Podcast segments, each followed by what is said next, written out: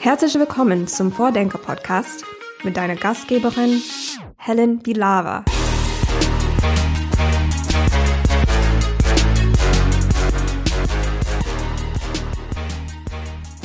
Reparieren, recyceln und wiederverwenden, anstatt einfach konsumieren, dann wegschmeißen und verbrennen. So stellt sich unsere heutige Vordenkerin die Zukunft vor. Sophia von Bonin leitet bei Project Together ein Reallabor für die Transformation unserer Gesellschaft hin zu einer zirkulären Zukunft. Das Programm heißt Circular Futures und da sind 110 Startups und Initiativen dabei, die alle an Ideen für eine Kreislaufwirtschaft arbeiten. Project Together steht dahinter und ist ein gemeinnütziges Unternehmen, das solche sozialen Innovationen fördern will und dafür die unterschiedlichsten Programme und Formate entwickelt. Eben eines davon ist Circular Futures. Sophia ist eine echte Expertin für soziale und nachhaltige Innovation. Bevor sie zu Project Together gekommen ist, hat sie schon über zehn Jahre in der Entwicklungszusammenarbeit gearbeitet und auch ein Gründungsprogramm für Geflüchtete aufgebaut. Wie sie jetzt aktuell daran arbeitet, mit dem Circular Futures Programm soziale Innovationen zu stärken, das erfahrt ihr heute im Podcast. Vor allen Dingen ist Circular Futures aber ein tolles Beispiel auch für offene Innovation, weil zwei wichtige Ziele des Programms sind transformative Allianzen und Community Building. Was genau sich hinter diesen Begriffen verbirgt, erfahrt ihr innerhalb der nächsten Stunde. Ich wünsche euch viel Spaß beim Zuhören. Hallo und herzlich willkommen im Vordenker-Podcast, liebe Sophia von Bonin. Hallo, ich freue mich da zu sein. Wir starten hier traditionell immer mit einer Frage, die nicht von mir kommt, sondern von der Person aus dem letzten Podcast, ähm, so einen kleinen roten Faden zu haben. Ja. Und äh, da habe ich letztes Mal gesprochen mit Adriana Groh. Die leitet beim New Institute ein spannendes Projekt zum Thema kollektive Datennutzung und ähm, angewandt auf das Thema Mobilitätsdaten. Und sie wollte gerne wissen vom nächsten Gast, Mich würde interessieren, wie eine klimaneutrale Stadt ausschaut. Ganz konkret mal skizziert. Wie schaut eine Straße aus in der Stadt der Zukunft? Wow.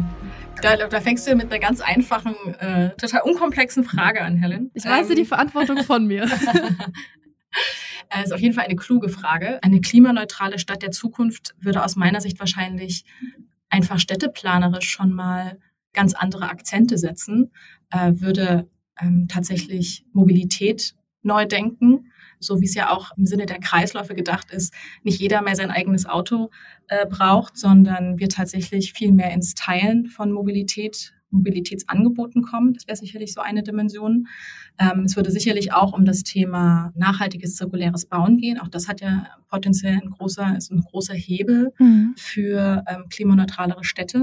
Äh, das heißt, dass wir da viel ganz anders drüber nachdenken, mit welchen Materialien wir bauen, ähm, wie wir, ähm, wie wir Dinge überhaupt verbauen, also dass wir überhaupt wissen, was verbaut wird, um im Nachgang, wenn Häuser vielleicht äh, anders genutzt werden sollen, irgendwann in Zukunft auch mit den eingebauten Materialien vielleicht in Zukunft anders umgehen können. Also da liegt ja auch ein ganz, ganz großer großer Hebel, dass wir überhaupt über die Nutzung von Gebäuden nochmal anders nachdenken. Denn der Leerstand von Gebäuden ist ja durchaus äh, auch eine ganz, ganz große Herausforderung. Ähm, also Mobilität, Bau. Für mich persönlich ist tatsächlich auch die Frage von ähm, biologischen Kreisläufen in Städten, Städte als ähm, quasi Orte von Nahrungsproduktion, ähm, ein spannendes Thema und auch die Frage von Grünflächen, also wie, wie viel grüner sind denn auch Städte? Und was ich so spannend daran finde, ist, dass das ja, dass diese Themen, mit denen wir uns da beschäftigen, also ich würde mich beispielsweise gar nicht als Klimaspezialistin jetzt äh, so sehen. Ich, sozusagen, äh, ich teile das jetzt so from the top of my head, ja. Ähm, Das Thema Klima, das Thema, Biodiversität, das Thema äh, Kreislaufwirtschaft, das sind manchmal ja gefühlt sehr unterschiedliche Communities, aber die Themen hängen natürlich wahnsinnig eng miteinander zusammen. Da gibt es unheimlich viele Synergien untereinander und gleichzeitig aber auch sozusagen durchaus mal Herausforderungen oder Reibungspunkte untereinander. Und äh, genau, und ich insofern finde ich es ähm, finde ich ganz spannend, was eigentlich so Städte als einfach Orte, wo, wo diese Konzepte letzten Endes auch zusammengebracht werden können. Ne? Und Mhm. äh, das finde ich eben so spannend, diese Themen viel stärker vernetzt zu denken. Genau, insofern äh, eine kluge Frage. Mit sehr vielen Aspekten. Das ist die, die Menschen angesprochen, die Materialien, die Gebäude, also eigentlich ja alle Aspekte, die so eine, so eine Stadt ausmacht. Und ähm, du selber hast ja auch schon in verschiedensten Projekten so an der Verbindung von Innovation, Sozialem und Nachhaltigkeit gearbeitet. Und wir wollen ja heute so ein bisschen über auch Social Innovation ähm, sprechen. Ähm, kannst du vielleicht den Begriff ähm, einmal sagen, was ist Social Innovation und wie kann uns das vielleicht ja näher an so ein Szenario, wie du es beschrieben hast, bringen?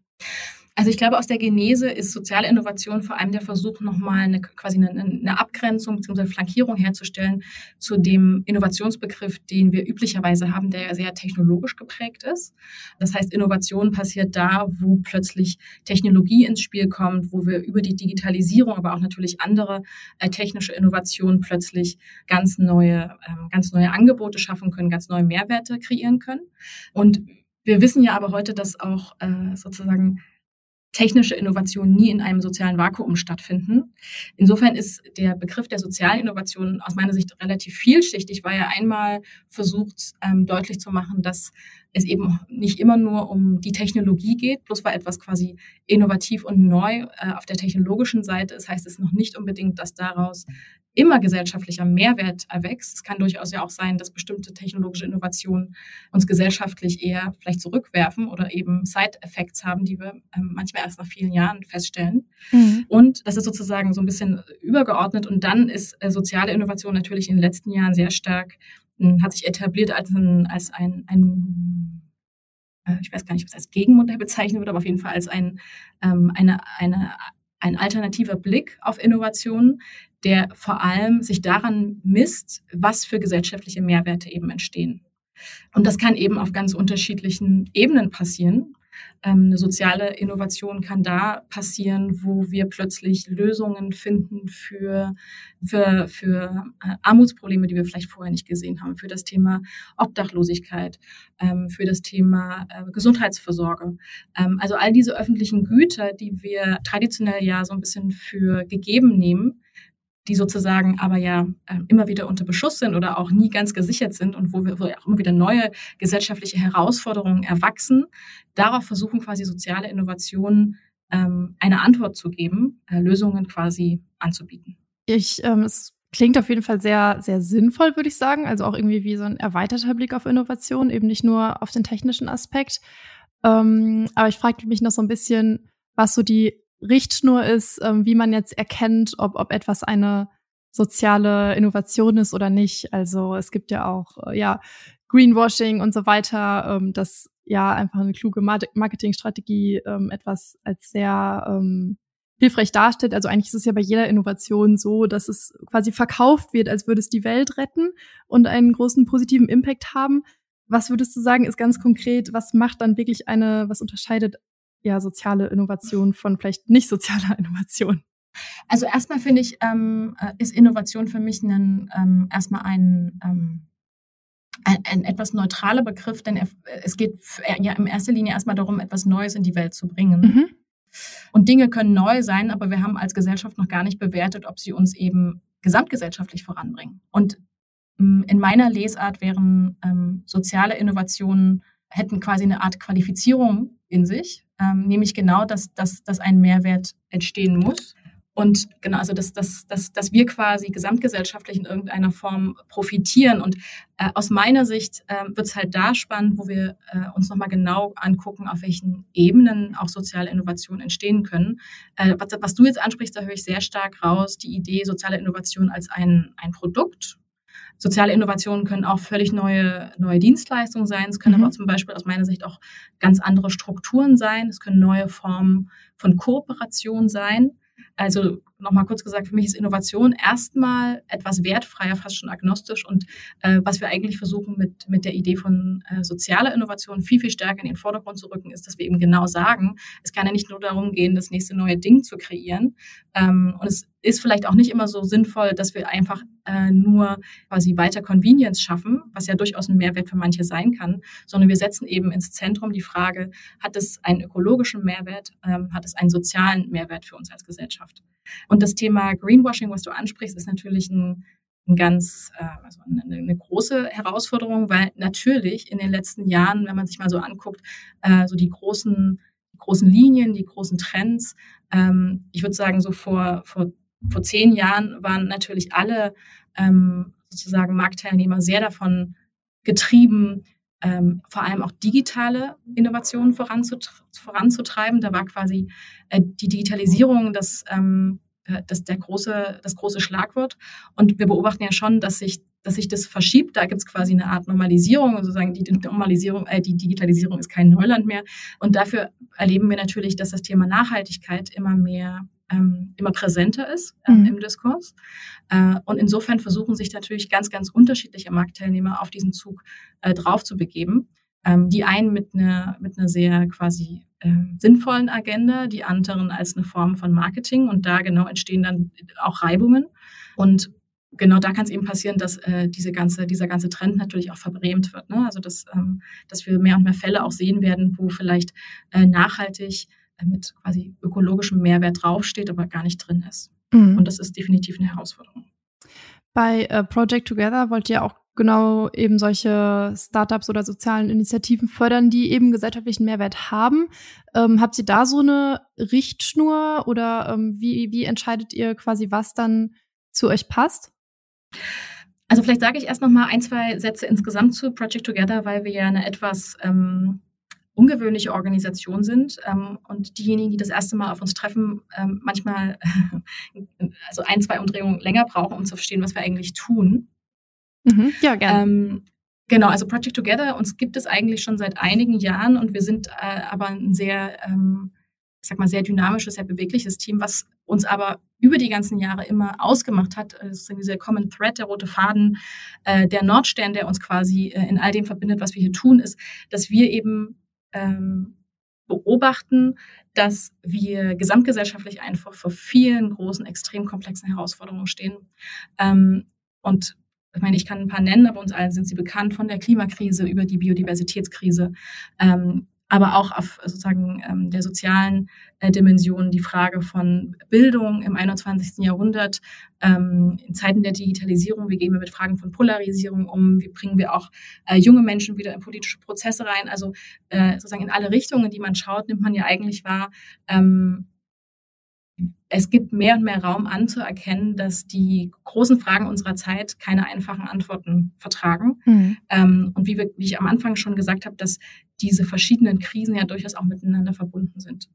Und das ist ja quasi erstmal so eine, eine Beobachtung, das kann man ja erstmal so festhalten. Also Komplexität, äh, ich weiß immer gar nicht, ob die Komplexität nur wächst. Ich glaube, wir nehmen sie einfach auch heute mehr wahr. Ähm, wo vielleicht früher mehr schwarz und weiß war, sehen wir heute einfach viel, viel mehr der, der Schattierungen auch ähm, und der Zusammenhänge und der Feedback-Loops von Systemen. Und wenn wir das einmal anerkennen, stellt sich natürlich die große Frage, sind wir eigentlich ähm, ähm, mit den richtigen ähm, Prozessen, mit den richtigen Räumen, mit den richtigen Tools ausgestattet, um dieser Komplexität wirklich zu begegnen. Also können wir die großen Fragen unserer Zeit eigentlich lösen. Und da blicken wir quasi als eine etwas jüngere Generation aktuell noch etwas ähm, kritisch in die Zukunft. Mhm. Ähm, und was wir eben glauben, ist bei Project Together, ist, dass es eigentlich neue Räume und neue Prozesse braucht, um diese Komplexität überhaupt erstmal zu verstehen, abzubilden und dann auch gemeinsam Lösungen zu finden. Und deswegen ist bei uns der Name Project Together tatsächlich Programm. Also Togetherness steht für uns im Zentrum aller Aktivitäten. Wir sind sehr, sehr stark davon getrieben von der Idee, dass wir ähm, diese, diese unterschiedlichen Perspektiven, die auch jeder mit sich bringt, dass viele von diesen unterschiedlichen Perspektiven ihre absolute Berechtigung haben und dass sie uns eigentlich helfen, wenn wir das wenn wir die richtige Form eines Miteinanders finden, ähm, auch diese Komplexität überhaupt erstmal besser erfahren und ausleuchten zu können und eben dann in eine gemeinsame Lösungsfindung auch wirklich zu kommen. Und deswegen versuchen wir, ich sag mal so übergeordnet als Organisation, ähm, uns immer wieder mit der Frage auseinanderzusetzen, wie schaffen wir eigentlich solche Räume und was für Prozesse braucht es, wie schafft man auch zwischen ganz, ganz unterschiedlichen Stakeholdern, die für die Lösung einer Herausforderung notwendig sind. Wie bringt man die eigentlich wirklich an einen Tisch ähm, und nicht nur in ihren eigenen Positionen zu bleiben, sondern tatsächlich gemeinsame Lösungen zu finden. Beim Stichwort Togetherness das passt jetzt auf Anhieb natürlich mega gut zu dem ähm, Konzept der offenen Innovation, den wir eben bei der Open Innovation City ja verfolgen. Ähm, Ist das Konzept für euch dann auch ähm, so eine Richtschnur oder ist es eher implizit in den Projekten verankert? Mhm. Also wir sind sehr, sehr stark getrieben von dem Konzept von Open Social Innovation, das ist so. Ähm, und gleichzeitig spüren wir aber auch mehr und mehr, dass das auch nur ein Puzzleteil ist. Ähm, in der Frage, was braucht es denn für die Lösung der, der großen Fragen unserer Zeit? Und ich würde sagen, so in der Genese unserer eigenen Organisation war Open Social Innovation ein großer ein großer Treiber, ein ganz, ganz wichtiges äh, Format und ist es auch weiterhin. Ähm, wir haben ja in den letzten Jahren ähm, mehr Aufmerksamkeit auch generiert für dieses Thema, gerade ähm, im, sozusagen im Kontext der Pandemie. Äh, da fingen wir als Organisation eigentlich so richtig erst an, Open Social Innovation in die Breite zu bringen. Äh, wir haben damals den als wir quasi alle in den, in den Lockdown gingen, ja mit ähm, einem ganz, ganz breiten, super spannenden Partnerbündnis, ähm, den Wir vs. Virus ähm, Hackathon organisiert, äh, wo wir schon versucht haben, überhaupt erstmal dieses, diese, diese Denke von, was sind eigentlich Herausforderungen, von denen wir hier stehen, ähm, und wie können wir quasi gemeinschaftlich auch relativ schnell und agil in die Lösungsentwicklung kommen, ähm, überhaupt erstmal ich sag mal, prototypisiert haben, ne? in so einer, in, auf so einer Skala. Das war damals äh, eine völlig verrückte Aktion meiner Kollegen, die innerhalb von, ich glaube, fünf Tagen, sechs Tagen diesen Hackathon organisiert haben mit äh, eben mit unseren äh, befreundeten Organisationen und Partnern. Äh, und am Ende standen da äh, knapp 30.000 Teilnehmer aus ganz Deutschland äh, und äh, knapp 2.000 Lösungen, die eben an einem Wochenende entstanden sind. Ähm, das war so ein bisschen ein Auftakt, um Open Social Innovation überhaupt erstmal salonfähig zu machen und dann auch zu überlegen, äh, das eine ist ja auch quasi Ideenentwicklung auf der einen Seite und dann aber auch zu sagen, naja, ähm, wie, wie kommen wir denn jetzt ganz konkret in die Umsetzung? Ähm, und ich glaube, das ist etwas, was ähm, sehr stark dann unser, unser Verständnis auch von Open Social Innovation in den letzten Jahren geprägt hat, dass wir eben immer geguckt haben, wir sind eben sehr, sehr umsetzungsorientiert. Also wenn du mich fragen würdest, so was ist vielleicht so der, der, der, die, der, äh, was sind so ein paar der wichtigsten Dinge in unserer, in unserer DNA als Organisation würde ich wahrscheinlich immer sagen, wir haben eine sehr, sehr hohe Umsetzungsorientierung, so ein bisschen auch so dieses Credo von vom Reden ins Tun zu kommen. Äh, wenn wir beispielsweise auch sagen, wir bringen unterschiedliche Stakeholder jetzt zusammen zu einem spezifischen Thema, dann hat natürlich äh, so ein runder Tisch eine Funktion, um äh, Stakeholder erstmal miteinander in Kontakt zu bringen und auch ein gewisses Alignment herzustellen.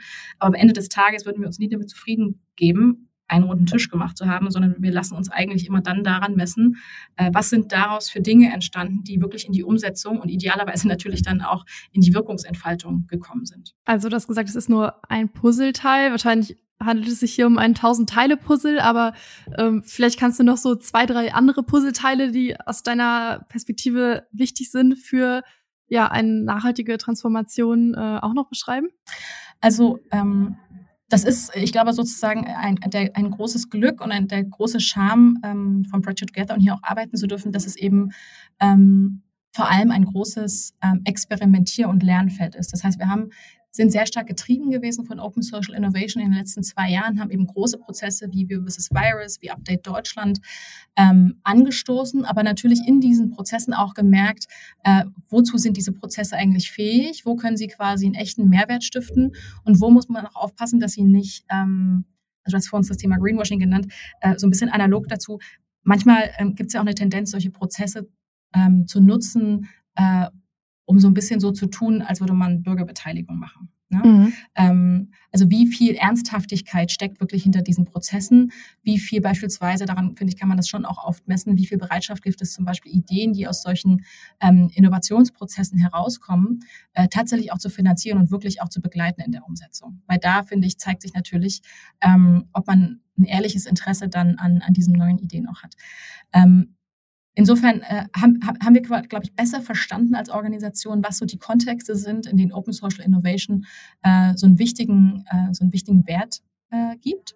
Und gleichzeitig haben wir aber auch an vielen Stellen gesehen, wo es vielleicht Lücken im System gibt, wo wir reingegangen sind und einfach Dinge ausprobiert haben und gemacht haben ähm, und am Anfang noch so ein bisschen gesagt haben, so ja, das ist, wir, wir machen hier halt Open Social Innovation und auch mal gemerkt haben, so naja, eigentlich ist das irgendwie jetzt gerade was ganz anderes, was da so emergiert. Ähm, und ich glaube, so ein paar Beispiele zu nennen, ähm, eine der Dinge, die wir gemerkt haben, wo, wo, wir, wo wir besonders viel Wirkung entfalten konnten, sind so Momente, wo wir gemerkt haben, ähm, was eine soziale Innovation, eine, eine neue, ein neuer Lösungsansatz, als der so zu einer Herausforderung vielleicht entstanden ist, der mag total gut sein, aber es kann auch häufig so sein, dass da ich sag mal, ein, ein, ein Verein, eine Initiative, von wem auch immer diese soziale Innovation jetzt getragen wird, ähm, kann vielleicht diese Komplexität auch nicht auflösen, sondern da braucht es Kooperation. Ähm, und da haben wir angefangen, an solchen Momenten zu sagen, so, naja, vielleicht macht es ja auch mehr Sinn, statt dass wir zu viele verschiedene soziale Innovationen jetzt fördern, wo macht es denn Sinn, auch Cluster zu entwickeln oder zu gucken, wo man auch Kräfte bündeln kann und dann nicht nur soziale Innovatoren quasi ähm, zusammenbringt, sondern dann vielleicht auch etablierte Akteure ganz bewusst sehr frühzeitig mit reinholt ähm, in die Lösungsentwicklung und auch sozusagen als Träger vielleicht von Implementierung, ähm, weil das vielleicht sozusagen eine ganz andere äh, Nachhaltigkeit in solche Projekte bringt. Ähm, und das ist so ein bisschen, äh, ich glaube, das erste Mal ähm, bei vs. Virus und Update Deutschland so, so eine Art Zufallsprodukt gewesen, wo das entstanden sind, ist. Ähm, und dann haben wir aber sehr oft viel, viel drüber nachgedacht und gesagt, naja, kann man solche, solche Allianzen, die dann plötzlich zwischen sehr ungewöhnlichen Akteuren entstehen, ähm, kann man die eigentlich bewusster fördern? Äh, und da ist bei uns sehr stark die Idee entstanden von transformativen Allianzen. Also an welchen Hebeln müsste man eigentlich ansetzen? Wo gibt es Momentum und wo, um die herum man quasi Allianzen schmiedet? Äh, und ich sag mal so, Collective Action Probleme ähm, durch koordiniertes Handeln gemeinschaftlich versucht zu adressieren. Ähm, das hat, eine, das hat eine Dimension, das hat manchmal auch einen Ausgangspunkt von Open Social Innovation, aber geht eigentlich ein bisschen darüber hinaus. Und äh, das Programm Circular Futures ist dann, nehme ich an, eines davon, so eine transformative Allianz. Äh, Circular Futures ist quasi eine Mission unter dem Dach von Project Together. Ähm, wir versuchen ähm, als, ähm, als Innovations- und Transformationsprogramm ähm, die zirkuläre Wende in Deutschland ähm, zu befeuern. Das wäre sozusagen erstmal so das, das, das übergeordnete Anliegen. Und dann innerhalb dieser Mission, dem, was wir tun, haben wir dann verschiedene Säulen, sage ich mal so, wie wir da vorgehen. Und da wäre quasi innerhalb des Programms der Versuch, solche transformativen Allianzen zu schmieden, ein, ein, eine wichtige Säule. Aber es gibt eben auch andere Säulen. Okay, vielleicht können wir dann das Thema Allianzen und auch die anderen Säulen ähm, ja einfach dann konkret an dem Projekt mhm. noch äh, näher besprechen oder verstehen. Mhm. Ähm, aber ich will vielleicht dann noch mal kurz äh, thematisch ähm, dann in das Thema Kreislaufwirtschaft einsteigen, damit da alle quasi gut mitkommen. Ähm, genau, Thema Kreislaufwirtschaft, äh, dass wir, es geht erstmal darum, dass wir nicht immer mehr Massen an Gütern produzieren und wieder wegschmeißen nach dem Konsum, sondern Produkte länger nutzen oder im besten Fall wiederverwerten. Das ist jetzt, würde ich sagen, so die, die Definition, die ja, die mir als erstes einfallen würde dafür. Vielleicht hast du auch nur noch spezifischere oder vielleicht sogar ein konkretes Beispiel dafür. Ähm, vielleicht kannst du es auch direkt in Bezug setzen zum, zu der klimaneutralen Stadt vom Anfang. Wie würde eine Stadt aussehen, in der zirkuläre Kreislaufwirtschaft ähm, ja umgesetzt wird, damit wir uns sozusagen erstmal besser vorstellen können, mit welchem Thema ihr euch da konkret beschäftigt. Mhm. Ähm, vielleicht fange ich noch mal einen halben Schritt weiter von an, weil ähm, man das Thema Circular Economy ja durchaus, wenn man sozusagen sich für, für, ähm, für ökologische Themen, Nachhaltigkeitsthemen interessiert, äh, durchaus schon mal gestolpert ist und äh, man sich vielleicht schon öfters mal gefragt hat, so was steckt da eigentlich dahinter. Und ich glaube, für mich ganz persönlich, ähm, die ich mich schon viele, viele Jahre mit unterschiedlichen Facetten von Nachhaltigkeit beschäftige, ähm, kam das Thema Circular Economy als, als, ein, echte, ähm, als ein echter Augenöffner. Ähm, ich würde heute auch an der einen oder anderen Stelle etwas kritischer drauf gucken, äh, sozusagen jetzt nach so zwei Jahren, mit, seitdem ich mich damit beschäftige. Aber die, dieser Moment, finde ich für mich persönlich, wo ich nochmal in einer anderen Tragweite verstanden habe, dass unsere Form des Wirtschaftens, also dieses lineare System, wo wir Ressourcen aus der Umwelt nehmen, daraus Produkte herstellen, die an Konsumenten äh, quasi weitergeben, damit dann Dinge quasi in dieser Konsumphase passieren, die sie quasi verbrauchen oder gebrauchen ähm, und dann wegwerfen, also dieses Take, Make, Waste Modell, dass das sozusagen ein derart starker Bestandteil unseres Wirtschaftssystems ist und dass wir es für völlig gegeben hinnehmen, dass Müll eben dazugehört. Also Müll ist Teil unserer wirtschaftlichen DNA. Und dieser Moment zu verstehen, so, was wäre eigentlich, wenn das nicht so wäre? Gibt es eigentlich, wäre es vorstellbar ein System, wo wir eben nicht diese Tonnen an Müll produzieren, sondern ein, sozusagen völlig anders wirtschaften und damit eben nicht nur sozusagen Produktionen anders denken, sondern eben auch unseren Konsum anders denken. Das war für mich persönlich ein ganz, ganz großer Aha-Moment. Mhm.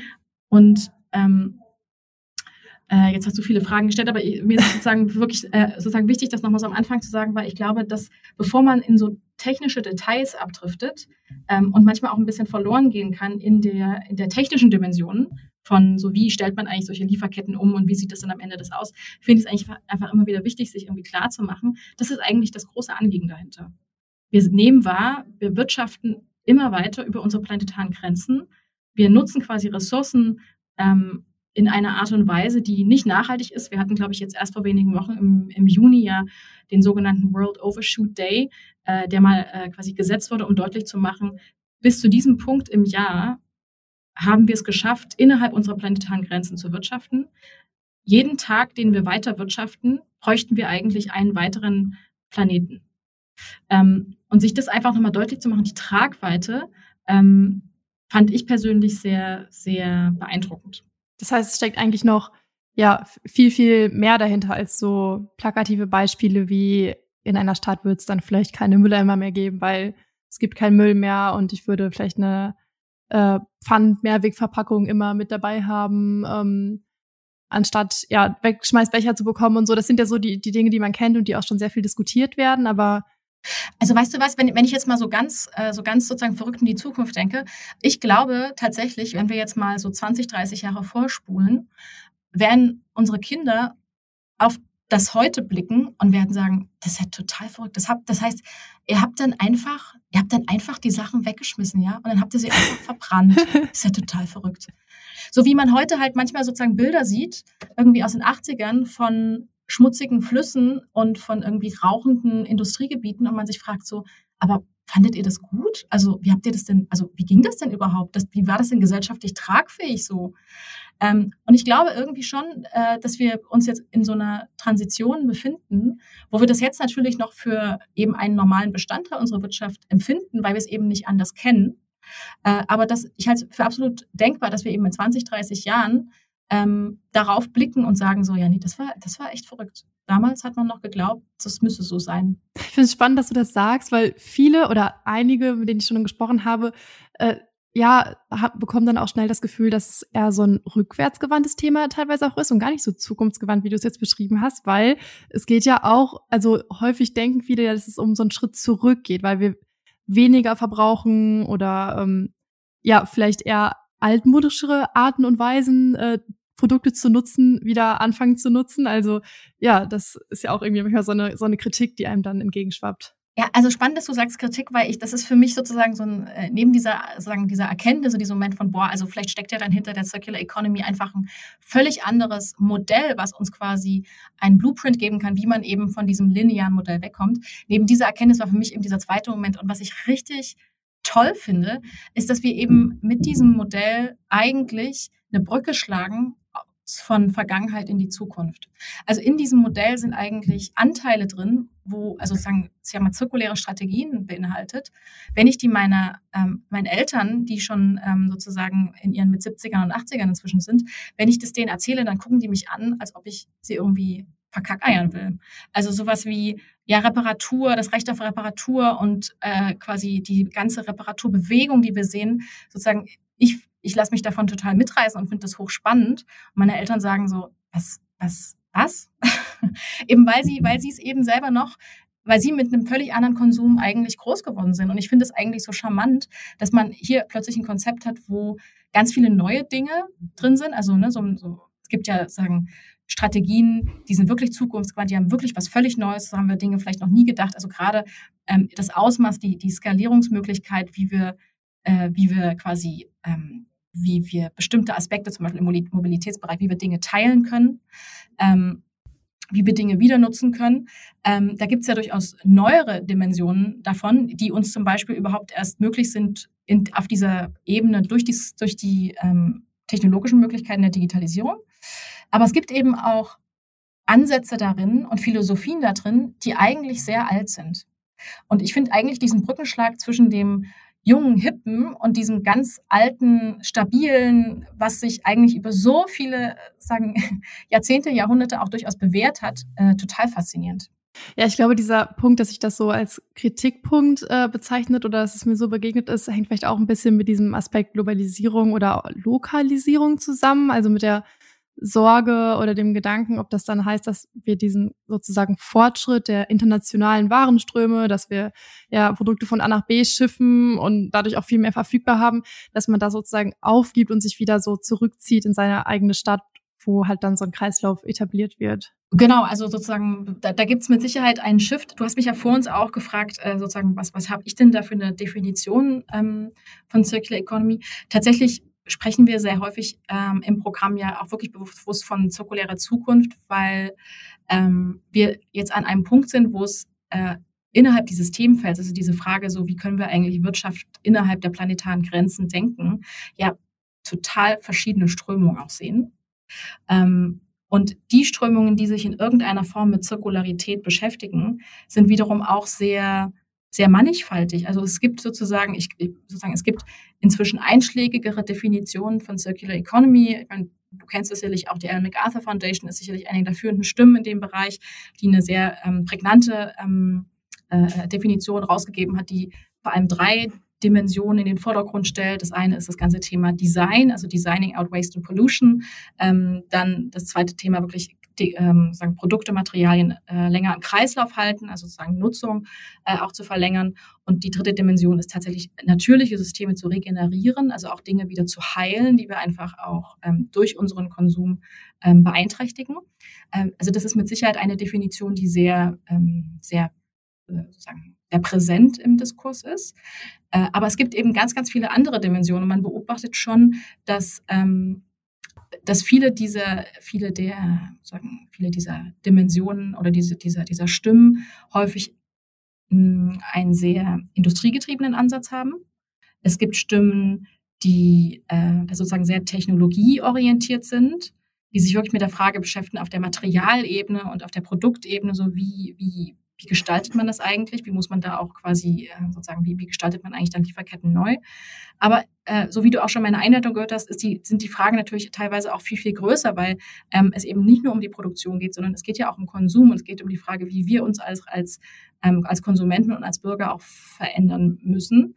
Ähm, äh, wie wir auch beteiligt werden in diesen Veränderungsprozessen. Ähm, und ich glaube, das ist etwas, wofür, wofür wir im Programm sehr, sehr stark werben, ist erstmal überhaupt sichtbar zu machen, diese unterschiedlichen Stimmen, die wir da gerade erleben. Und dann Gemeinsamkeiten aber zu finden. Also was vereint uns eigentlich in dieser Unterschiedlichkeit trotzdem? Ähm, und ähm, also was vereint uns und dann aber gleichzeitig äh, sozusagen anzuerkennen, dass es eben eine, ein größerer Kraftakt einfach ist. Ne? Ähm, und wir eben gucken müssen, dass wir sehr viele Menschen da auch mitnehmen und dass es eben, äh, dass, äh, dass es wie in allen Veränderungsprozessen, dass es Gewinner geben wird, dass es Menschen gibt, die sich vielleicht mehr verändern müssen und da auch ein bisschen stärker drunter leiden werden. Ähm, und das ist, glaube ich, etwas, wofür wir uns sehr stark einsetzen, wofür wir uns auch, warum wir uns auch entschieden haben, dieses Programm Circular Futures äh, zu nennen, weil wir, glaube ich, jetzt in einem Moment sind, wo es eben noch sehr unterschiedliche Zukunftsausrichtungen ähm, gibt, ne? unterschiedliche Zukunft einfach. Ähm, jetzt hast du die verschiedenen ja, Richtungen schon angesprochen oder die verschiedenen Themen, die, die es da gibt. Und ihr habt ja auch, glaube ich, über 100 Initiativen, die ihr da in dem Netzwerk vereint.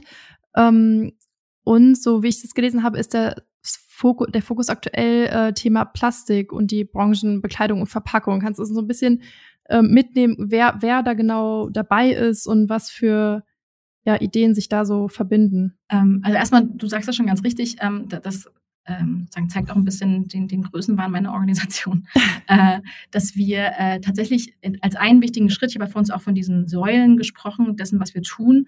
Und eine wichtige Säule ist eben, dass wir äh, in diesem Programm eingestiegen sind und überhaupt erstmal angefangen haben und versucht haben zu verstehen, wo stehen wir eigentlich mit diesem Thema, wo stehen wir in dieser Transformation, ähm, wo sind große Hürden, wo sind aber auch Hebel im System. Äh, das ist übrigens auch so dieses Ausleuchten und Verstehen sozusagen, was diese, was diese Hebel sind, ist auch ein, ähm, sozusagen ein Prozess, der eigentlich nicht abgeschlossen ist. Aber überhaupt erstmal zu verstehen, wo liegen jetzt eigentlich hier ganz zentrale Herausforderungen.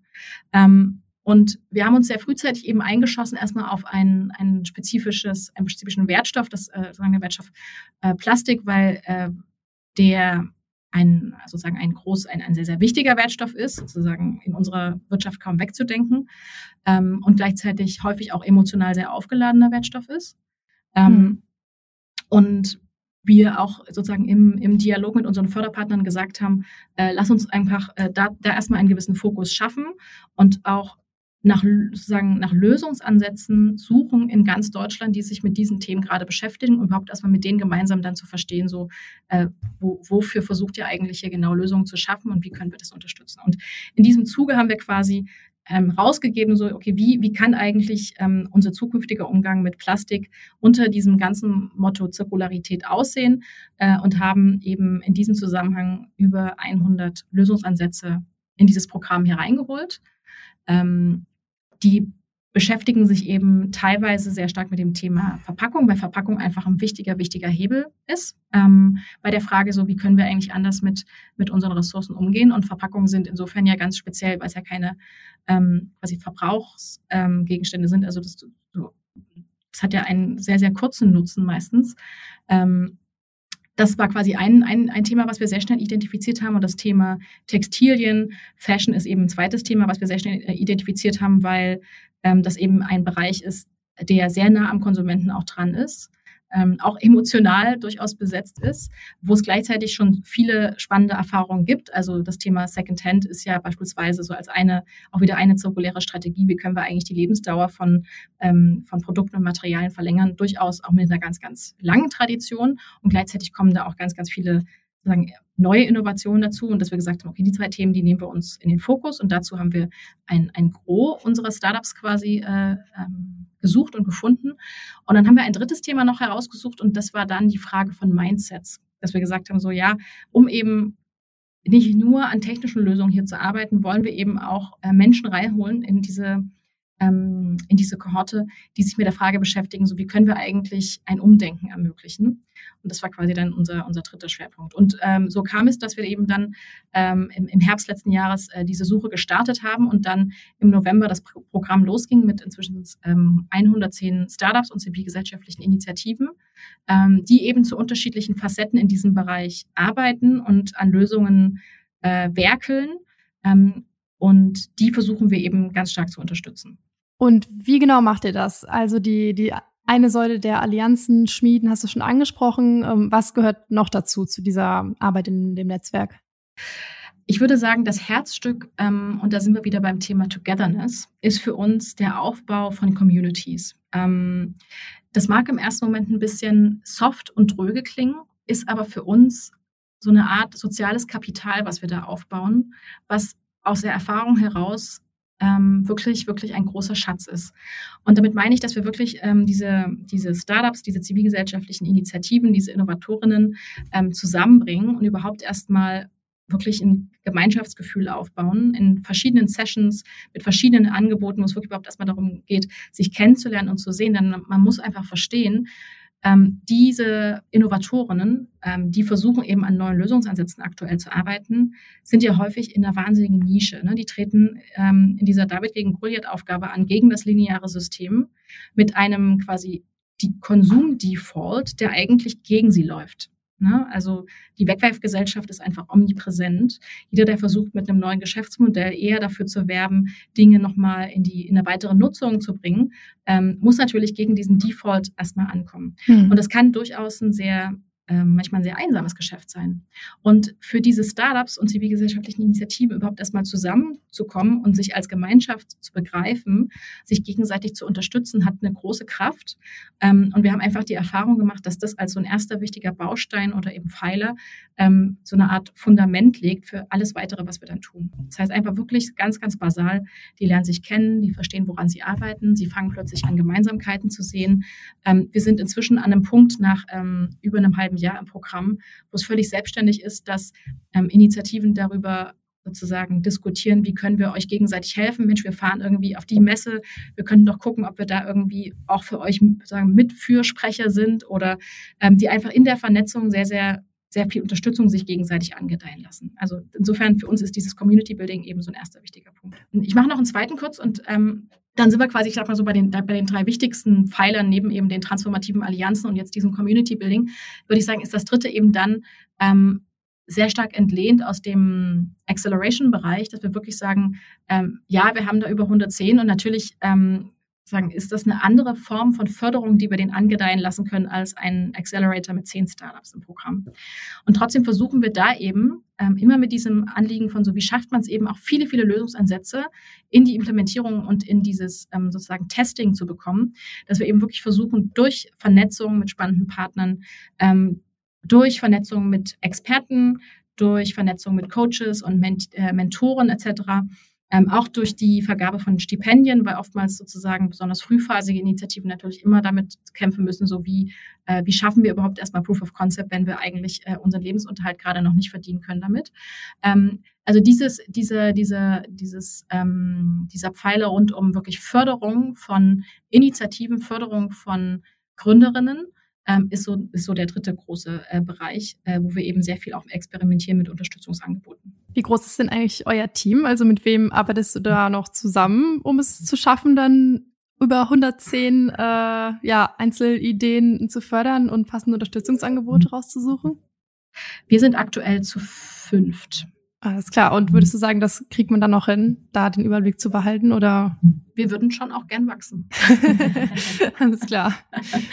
äh, nee, also wir kriegen tatsächlich, und das ist, das ist eben so spannend, dass wir natürlich immer überlegen, äh, sozusagen, was können wir, wie gestalten wir solche Formate, wie gestalten wir solche Unterstützungsangebote, sodass das für uns überhaupt stemmbar ist mit einem kleineren Team. Und da geht es eben wirklich um eine gute Mischung aus sozusagen dem persönlichen Kontakt, weil natürlich ist es immer, hat es einen anderen Wert, wenn man die Startups persönlich kennt und wenn man ganz, ganz persönlich unterstützen kann, aber dann eben auch so skalierbare Formate, wo eben ganz unterschiedliche Menschen reinkommen und davon profitieren. Ähm, und das, das ist für uns sozusagen ein ganz, ganz spannender Lernprozess, so den Sweet Spot zwischen diesen zwei ähm, äh, Dimensionen zu finden. Und würdest du sagen, dass so das mit der Vernetzung vielleicht auch mit Wissenschaft oder Zivilgesellschaft hast du ja eben auch angesprochen, dass die da auch Initiativen dabei sind. Äh, funktioniert das oder wie funktioniert das oder überwiegt dann doch eher der Fokus auf Geschäftsmodelle und Gründung? Ich glaube, im, im Programm selber haben wir sozusagen ein, ein Gros an Initiativen, die mit, ähm, mit quasi zirkulären Geschäftsmodellen experimentieren. Ähm, ich kann gleich auch mal zwei, drei Beispiele geben, einfach damit es ein bisschen, ein bisschen griffiger wird. Ähm, aber wir haben beispielsweise auch zivilgesellschaftliche Initiativen, die eben auch darüber nachdenken, so wie, wie bringen wir zum Beispiel Menschen zusammen und schaffen es neu über, äh, über Müll und äh, quasi unser Verhältnis zu Abfall auch nachzudenken. Oder wie schaffen wir Orte der Vernetzung, ähm, wo man ähm, beispielsweise ähm, äh, sagen, beispielsweise Textilreste bündelt und wiederum ähm, zugänglich macht für Designer im Upcycling-Bereich. Also insofern sind da nicht immer nur Geschäftsmodelle darin, da sind durchaus auch zivilgesellschaftliche ähm, äh, Modelle dahinter, aber ich würde sagen, auch im Vergleich zu anderen Missionen, zu anderen Programmen, die wir machen, ist es schon ein sehr quasi wirtschaftlich geprägtes äh, eine sehr wirtschaftlich geprägte Kohorte. Ja, ja, gib uns vielleicht gerne einfach ein Beispiel, ähm, wo es vielleicht eher um ein Startup geht und eins eher zivilgesellschaftliches, dann hat man vielleicht zu beiden eine, eine ungefähre Vorstellung. Mhm. Ähm, dann fange ich vielleicht mit, dem, mit der zivilgesellschaftlichen äh, Dimension einmal an, ein, ein, äh, ein, zwei Beispiele mal zu geben. Ähm, äh, was wir zum Beispiel sehr, äh, was uns sehr begeistert äh, hat, ist ähm, eine äh, Initiative, die nennt sich ähm, der Again Guide. Das ist eine Plattform, die ähm, mit Unterstützung des Berliner Senats aufgebaut wurde und ähm, jetzt quasi als so ein erster Prototyp ähm, auch live gegangen ist und wo wir jetzt sozusagen so ein bisschen in der, in der Diskussion auch sind, wie wir so ein Modell auch replizieren können in andere Städte. Die Ideen hinter dem Again Guide ist, das sind quasi ähm, Expertinnen aus dem, aus dem Fashion- und Textilbereich, die sich zusammengetan haben und gesagt haben, eigentlich wissen wir heute überhaupt nicht so richtig, wo man als ähm, Konsument mit einem Anliegen rund um die eigene Kleidung, also Anliegen können sein, ähm, ich möchte eigentlich mein Kleidungsstück nicht mehr nutzen, wohin damit? Oder ähm, ich habe ein großes Loch oder äh, mir fehlt irgendwie der Knopf, was kann ich eigentlich tun, um es nicht gleich äh, entsorgen zu müssen? Also so unterschiedlich, sag mal so Use Cases, die man einfach hat mit, äh, mit seiner eigenen Kleidung. Ähm, für die äh, für diese, für diese Anliegen haben, äh, hat dieses Team quasi eine, eine Anlaufstelle, eine digitale Plattform geschaffen, der Again Guide, äh, wo man eben ähm, einmal sehr einfach sich ähm, Rat holen kann, so was sind eigentlich meine Möglichkeiten, was kann ich tun? Und dann auch eine Übersicht herstellen, was eigentlich Anlaufstellen in der Stadt selber sind für den Umgang mit ähm, quasi mit, mit den eigenen Textilien, mit den eigenen, vor allem dann auch Altkleidern. Ähm, und wir haben einfach gemerkt, ähm, vielleicht kennst du das auch aus dem eigenen äh, Gebrauch, ähm, es ist manchmal, wenn man sich sozusagen auch ein bisschen entliebt hat mit einem Kleidungsstück, äh, auch gar nicht so leicht zu wissen, so, so, okay, wohin kann ich eigentlich gehen? Was sind meine Möglichkeiten? Ähm, ich möchte es jetzt irgendwie nicht in den Müll werfen. Das ist sozusagen der absolute Worst Case. Also was kann ich eigentlich tun?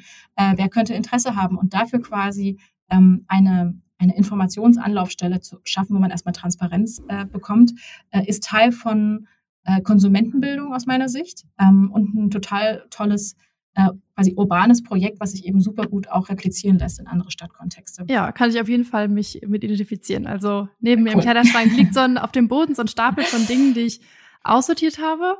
Ja, und jetzt warte ich irgendwie schon seit Wochen oder Monaten auf die nächste Kleidertauschparty, Flohmarkt, Recyclingbörse, aber ja, bisher habe ich mich darum noch nicht gekümmert. Also danke für die Erinnerung. Super. Ähm, ein zweites Beispiel, so zivilgesellschaftliche ähm, Orientierung sind die äh, Litterpicker. Ähm, das ist eine Initiative, die aus dem Wedding heraus geboren wurde während der Pandemie, wo die ähm, Anna Wasilewski, die eigentlich Fotografin ist, sich irgendwie wahnsinnig darüber geärgert hat, dass der Wedding immer vermüllter wurde, weil natürlich auch gerade in den Anfangszeiten der Pandemie ähm, die Abholung jetzt nicht immer so wahnsinnig gut funktioniert hat. Und sie irgendwann gesagt hat, so, okay, jetzt reicht's aber mit Beschweren, jetzt müssen wir halt was tun. Ähm, und eine, sozusagen erstmal mit einer kleinen Gruppe angefangen hat, den Wedding aufzuräumen. Ähm, und aus dieser kleinen Gruppe heraus ist dann aber sozusagen ganz, ganz viel entstanden. Da ist so eine richtige, sozusagen so ein richtiger Einsatztrupp entstanden, der den Wedding säubert, auch quasi bürgerschaftliches Engagement. Ähm, und damit einhergehend natürlich ganz, ganz viel Sensibilisierungsarbeit gemacht wurde und auch ganz, ganz viel Vernetzungsarbeit auf städtischer Ebene in Zusammenarbeit mit der, mit der ähm, mit der Stadtreinigung, äh, mit den Grünflächenämtern etc. So, wie wollen wir eigentlich in unseren Kiezen hier leben? Und äh, wenn man heute mit der Anna spricht, die da wirklich sozusagen self-made reingegangen ist, ähm, ist das inzwischen eine Initiative, die eben nicht nur diesen, diesen Wert hat von, wir sensibilisieren für den Umgang mit unserem Müll und ja, wir können auch selber etwas tun, ähm, sozusagen als Bürger, um unseren Kiez äh, sauber zu halten, ähm, sondern es hat eben auch einen, einen wahnsinnigen Effekt in, im Bereich soziale Kohäsion gebracht, weil sich der Kiez nochmal ganz neu kennengelernt hat.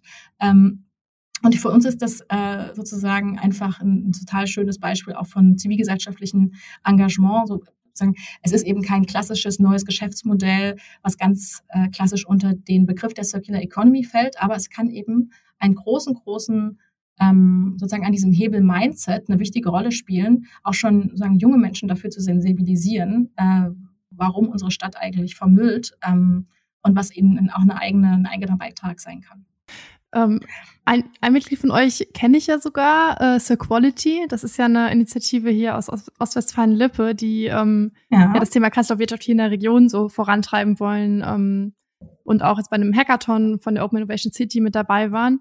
Ähm, das ist ja weder ein Startup noch eine zivilgesellschaftliche Initiative per se, sondern eher einfach ein regionaler Akteur und ein eigenes Netzwerk so für mhm. sich. Mhm. Ähm, was würdest du sagen, welche Rolle solche regionalen Initiativen auch haben für Circular Futures? Also da, da, ist man sozusagen in so einem in so einem Bereich, wo man eben, wo wir dann auch selber merken, so so mit den mit so ganz ganz klassischen Labels kommt man eben gar nicht weiter. Aber äh, bloß weil äh, The Quality kein Startup ist, ähm, können sie ja nicht einen wahnsinnig großen Mehrwert bringen in so einem Netzwerk. Ne? Mhm. Ähm, und deswegen haben wir uns dann auch äh, im, im Gespräch entschieden, dass das total spannend wäre, äh, die auch mit dabei zu haben, weil ähm, natürlich man wahnsinnig viel voneinander voneinander lernen kann. So Quality ist insofern ja auch ein ganz spannendes Beispiel, weil die wahnsinnig gut ähm, regional auch vernetzt sind ähm, und sich schon seit Jahren für das Thema auch ähm, Circular Economy vor Ort einsetzen und äh, da natürlich ganz, ganz viele Kontakte auch ähm, in den Mittelstand haben. Ähm, denn das ist natürlich einfach auch total wichtig zu sagen, dass das eine sind quasi diese, diese Innovationen, diese neuen Geschäftsmodelle, die jungen Wilden, sag ich mal so, die sind auch nicht alle jung, das ist ja sagen, ein sehr breiter Altersdurchschnitt an Menschen, die dabei sind, aber trotzdem quasi diejenigen, die sich selber auf den Weg machen, ähm, Neues auszuprobieren, die haben eine ganz, ganz wichtige Funktion, um auch quasi Altes für sagen, die Dinge, die wir so als gegeben annehmen, auch zu durchbrechen. Und gleichzeitig brauchen wir ja den Mittelstand. Wir brauchen ja die etablierten Strukturen. Ähm, und deswegen ist für uns zur Quality auch äh, so ein ganz, ganz spannendes Beispiel. Wie kann man auch nochmal besser verstehen, was eigentlich die Perspektiven, die Anliegen, die, die, die, ähm, die Interessen von mittelständischen Unternehmen angeht und wie sozusagen, wie kommen eigentlich mittelständische Unternehmen auch mit Startups beispielsweise zusammen? Was für eine Sprache müssen die eigentlich, wo müssen sie sich erstmal annähern, ähm, um äh, sozusagen miteinander in die, ins gemeinsame Tun zu kommen? Ja, ich kann mir auch vorstellen, dass ja so B2B-Lösungen oder Branchen wie Maschinenbau und so andere, ja, wie du schon gesagt hast, klassische Mittelständler ähm, vielleicht auch einfach noch stärker zu kämpfen haben mit den bestehenden Strukturen und Prozessen, weil sie eben ja diese jahrelang bestehenden Prozesse in ihren Unternehmen erstmal ändern müssten, anstatt sich komplett was Neues auszudenken. Genau, und dann ist man aber auch wiederum überrascht, dass, ähm, dass es auch sehr viele äh, durchaus gibt, die für die das Konzept total anschlussfähig ist. Ähm, weil es eben, und da kommen wir zurück zu dem, was wir vor uns gerade hatten, mit dem Brückenschlag zwischen alt und quasi Zukunft, also sozusagen zwischen Vergangenheit und Zukunft, ähm, dass die Werte, die in der Circular Economy ja verankert sind, die Strategien, die auch dahinter liegen, beispielsweise auch ähm, geht's kann es auch gehen um so Themen wie Langlebigkeit und einfach Qualität von Produkten, sozusagen gegen den Wahn, jedes Jahr auch was Neues zu kaufen. Das sind ja durchaus Werte, die wahnsinnig anschlussfähig im Mittelstand sind. Ähm, und da erleben wir schon auch eine große Offenheit und ein Gefühl von nicht, da, da kommt quasi jetzt ein neues Konzept, was uns so übergestülpt wird, sondern eigentlich auch durchaus eine, eine, ähm, also diejenigen, die wirklich sich ernsthaft damit beschäftigen, schnell eine Erkenntnis, huch, das ist ja, das hat ja irgendwie auch was mit uns zu tun. Das lässt sich ja irgendwie ganz gut übersetzen für uns. Und da sind ja quasi ganz, ganz konkrete ähm, geschäftliche Opportunitäten für uns mit verbunden. Mhm. Und das finde ich schon, das finde ich schon spannend. Also du hast gesagt, es ist eigentlich doch anschlussfähig beim Mittelstand. Ähm, ist es nicht aber trotzdem immer ein Mehraufwand, weil man nicht mehr einfach wegschmeißen kann, sondern ja sich irgendwie neue Dinge überlegen muss, wie man die Ressourcen weiterverwendet? Ähm, also es braucht auf jeden Fall ein, ein, ein groß angelegtes Umdenken auf allen Ebenen. Ähm, und dann ergibt sich daraus aber tatsächlich, geben es wirklich neue Geschäftsopportunitäten. Ähm, also quasi, äh, es steckt ein, es steckt ein Element ja auch drin von sagen, eine neue Verantwortung. Also man spricht ja auch in dem Kontext von der ähm, erweiterten, erweiterten Produzentenverantwortung. Ähm, was übrigens aus meiner Sicht auch eines dieser Beispiele ist, wo wir eben in 20, 30 Jahren sagen werden, so warum gab es das damals eigentlich noch nicht? Mhm. Äh, die, die, Idee dieser erweiterten Produzentenverantwortung äh, ähm, ist ja, dass diejenigen, die Dinge in quasi in den Verkehr bringen, ähm, die eben Produkte in den Verkehr bringen oder die Verpackungen in den Verkehr bringen, im Verpackungsbereich gibt es sogar schon auch ähm, sozusagen eine, längere Tradition, die müssen natürlich auch darüber, dafür Verantwortung übernehmen, was damit dann passiert. Und einfach nur zu sagen, so, wir haben jetzt irgendwie ähm, das nächste ähm, minderwertige Plastikprodukt oder Spielzeug oder was auch immer hergestellt, wir verkaufen es jetzt und dann ist uns auch gleich wurscht, was damit noch passiert, dann muss es halt verbrannt werden irgendwo im globalen Süden. Ähm, das ist eben eine, eine Haltung, die, glaube ich, in 20, 30 Jahren wirklich für sehr viel Unverständnis sorgen wird. Und, ähm, und insofern hast du natürlich total recht, da steckt ein, ein, ein Aufwand, eine Zumutung drin, da neu zu denken. Ähm, und gleichzeitig ähm, erlebe ich sozusagen mit den äh, Mittelständlern, mit denen wir so im Gespräch waren, auch ähm, eine, eine, große, eine große Offenheit, ähm, weil, weil natürlich ganz, ganz viele Side-Benefits auch daraus entstehen, wenn man ähm, die, eigenen, die, eigene Wertschöpfung nochmal neu durchdenkt.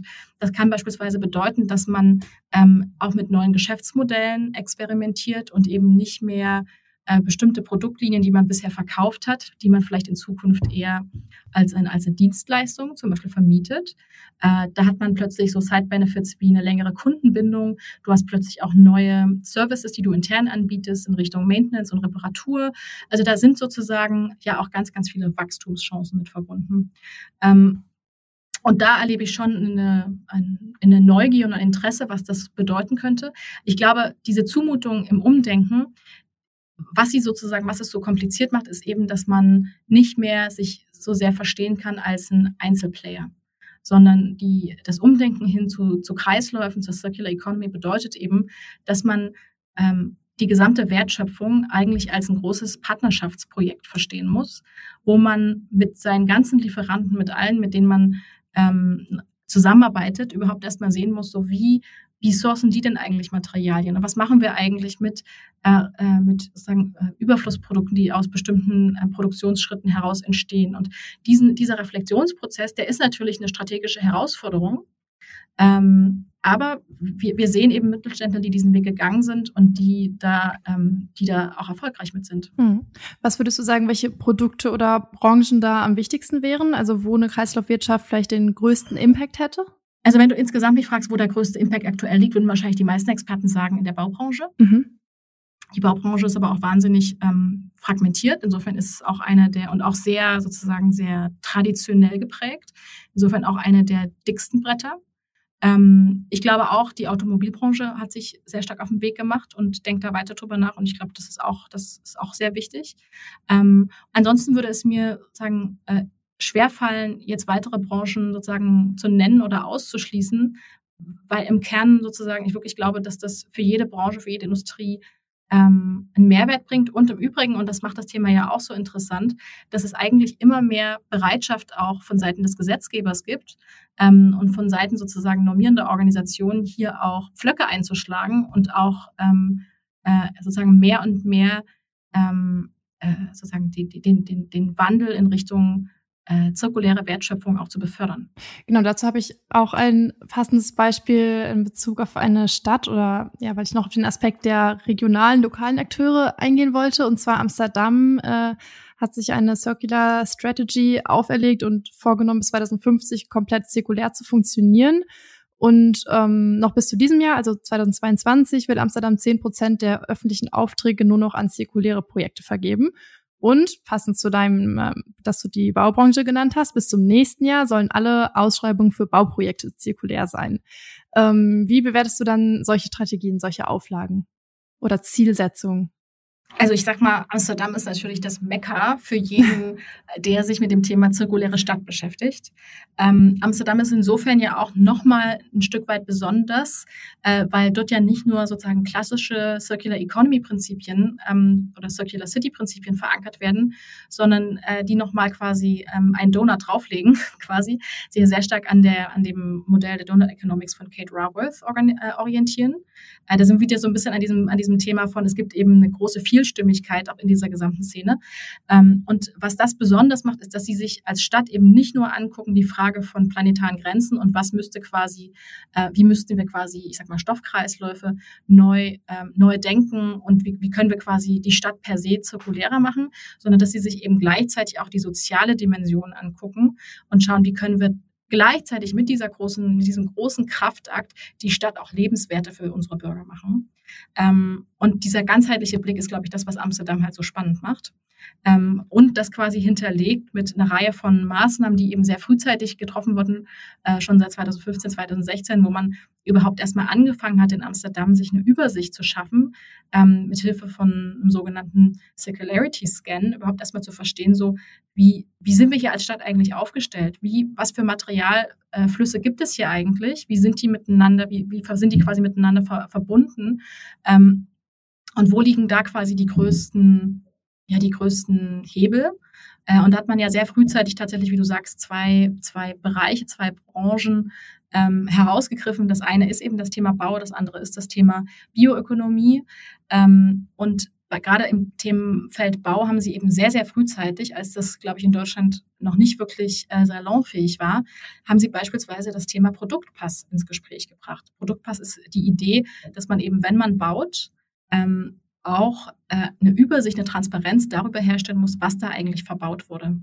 Äh, sodass man später, wenn man in irgendeiner Form ein Haus wieder quasi ähm, abträgt, äh, eine, eine Klarheit hat, was kann man eigentlich mit den Materialien, sozusagen, wie lassen die sich eigentlich äh, weiter verbauen und dafür auch quasi Marktplätze entstehen können, für auch gebrauchte Materialien. Das ist ein Thema, was bei uns in Deutschland jetzt erst, ich sag mal so die letzten äh, zwei Jahre so ein bisschen an, ähm, an Aufwind erfahren hat. Äh, und da war Amsterdam beispielsweise klar, klar Vorreiter. Und ähm, auf jeden Fall ähm, auch das Thema äh, Beschaffung ist natürlich eins, wo die Stadt, wo der Staat ganz klar Akzente setzen kann und eben auch Referenzen schaffen kann. Ähm, und dann vielleicht nochmal im Zusammenhang mit dieser These, die ich eben in den Raum geworfen habe, ähm, globale Vernetzung oder Fokus aufs Lokale. Ähm, wie siehst du da in Bezug auf Kreislaufwirtschaft die Zukunft? Werden wir globale Verbindungen dann vielleicht insgesamt tatsächlich ein bisschen zurückfahren und diese lokalen Einheiten werden wichtiger oder kann man das gar nicht unbedingt so sagen? Also ich glaube persönlich, dass die, die Stadt oder auch die Region die, die relevante Einheit sein wird, um Zirkularität zu übersetzen. Ähm, also das ist quasi das eine, jetzt wenn ein Unternehmen anfängt, ähm, mit Lieferanten und Partnern ähm, die, eigenen, die eigene Wertschöpfung neu zu denken. Aber so richtig spannend wird es natürlich erst, wenn das nicht nur das eine Unternehmen macht, sondern wenn das in einem Raum, place-based, und das ist natürlich jetzt in unserer Zeit vornehmlich auch eine Stadt, wenn das in der Stadt passiert. Ähm, deswegen finde ich alles, was da an, an, an Reallaboren passiert und an Testräumen geschaffen wird, ähm, super wichtig und auch einfach persönlich total interessant. Und gleichzeitig darf man natürlich nicht aus dem Blick verlieren, dass, ähm, dass unser Umgang mit Müll, das quasi Abfallproblem, aktuell ein absolut globales ist. Ähm, und dass wir quasi ähm, ja entsprechend schon ganz gut darin sind, Strukturen auch aufzubauen. Also das ist natürlich eine, die, eine der Kruxe, dass im Bereich Circular Economy und Kreislaufwirtschaft die meisten überhaupt erstmal nur an Recycling denken. Ähm, und ja, wir haben natürlich entsprechende Sammelsortier- und Recycling-Infrastrukturen bei, bei, uns in Europa aufgebaut. Ja, wir glauben in Deutschland auch Recycling-Weltmeister zu sein. Und wir fangen jetzt auch an, uns mit diesen ganzen Dimensionen, die eigentlich vom Recycling absolute Priorität haben sollten, eben das Thema Wiederverwendung etc. Ähm, da fangen wir jetzt quasi als ähm, als regionaler Kreis an, uns Gedanken zu machen. Aber wir dürfen natürlich überhaupt nicht aus dem Blick verlieren, dass das globale Müllproblem vor allem im globalen Süden aufschlägt. Dass, ähm, dass viele, äh, sozusagen ein großer Teil unseres Mülls äh, einfach auch exportiert wird. Ähm, und dass es eben in, im globalen Süden häufig nicht die Art von äh, Infrastruktur gibt, um äh, sozusagen in einem gesunden Maße gesund für Umwelt und Mensch damit umzugehen. Und insofern glaube ich, wird man ähm, immer diesen Brückenschlag brauchen zwischen äh, sozusagen, wie können wir für uns hier Systeme gestalten, die nah am Menschen sind und die quasi lokal funktionieren und gleichzeitig, wie müssen wir eigentlich unserer globalen Verantwortung auch äh, nachkommen. Alles klar. Vielen, vielen Dank dir. Damit sind wir eigentlich ja beim Bild vom Anfang, bei der, bei der Stadt der Zukunft äh, fast wieder ein bisschen gelandet, äh, die natürlich im Zusammenhang mit lokalen Strukturen und Prozessen steht. Ähm, du darfst jetzt auch noch eine Frage stellen, die ich äh, in den nächsten Podcast mitnehme zum Abschluss. Dann können wir das Thema quasi noch ein bisschen fortführen. Ähm, wann hat dein nächster Podcast-Teilnehmer denn das letzte Mal selber was repariert? Alles klar. Ist doch eine machbare Frage, oder? Ja. ich bin gespannt drauf. Kommt wahrscheinlich sehr, sehr auf den, auf den Charakter und die persönlichen Skills an. Genau. Ich überlege jetzt natürlich direkt, wann ich das letzte Mal etwas repariert habe. Ah, ja, tatsächlich. Im äh, Ah nein, ich habe es nicht repariert. Mist. Im, im Urlaub, als ich, als ich einen Platten hatte, wollte ich sagen, ich habe es aber nicht repariert. Ich habe einen neuen Schlauch gekauft. Ja. Ich, oh, siehst du? Ich konnte es nicht ficken. Mist. Aber gut, Wunderbar. das Fahrrad an sich wurde repariert, indem ein Einzelteil ausgetauscht wurde. Ich erlebe das auf jeden Fall im Gespräch, dass Leute ganz stolz und ganz beseelt sind, wenn sie es geschafft haben, Dinge selber zu reparieren. Insofern äh, für mich immer ein schöner Einstieg ins Gespräch. Ja, vielen Dank dafür. Und äh, ja, danke für deine Zeit heute und deine spannenden Gedanken. Ähm, danke an alle, die zugehört haben. Macht euch gerne selber mal Gedanken darüber, wann ihr etwas letztes, äh, das letzte Mal etwas repariert habt. Schreibt es uns auch gerne per Social Media, wenn ihr mögt, oder gebt uns Feedback zum Podcast. Und dann sage ich Tschüss und bis zum nächsten Mal. Danke dir, Helen. Hat Spaß gemacht. Bis bald. Ciao.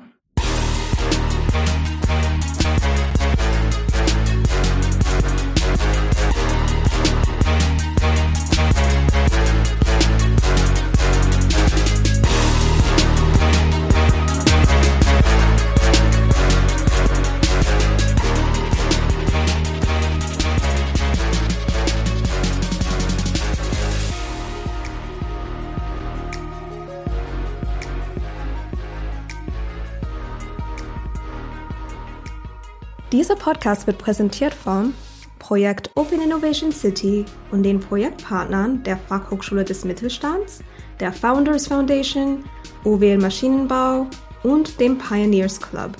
Ein besonderer Dank gilt unserem Förderer, dem Ministerium für Wirtschaft, Industrie, Klimaschutz und Energie des Landes Nordrhein-Westfalen.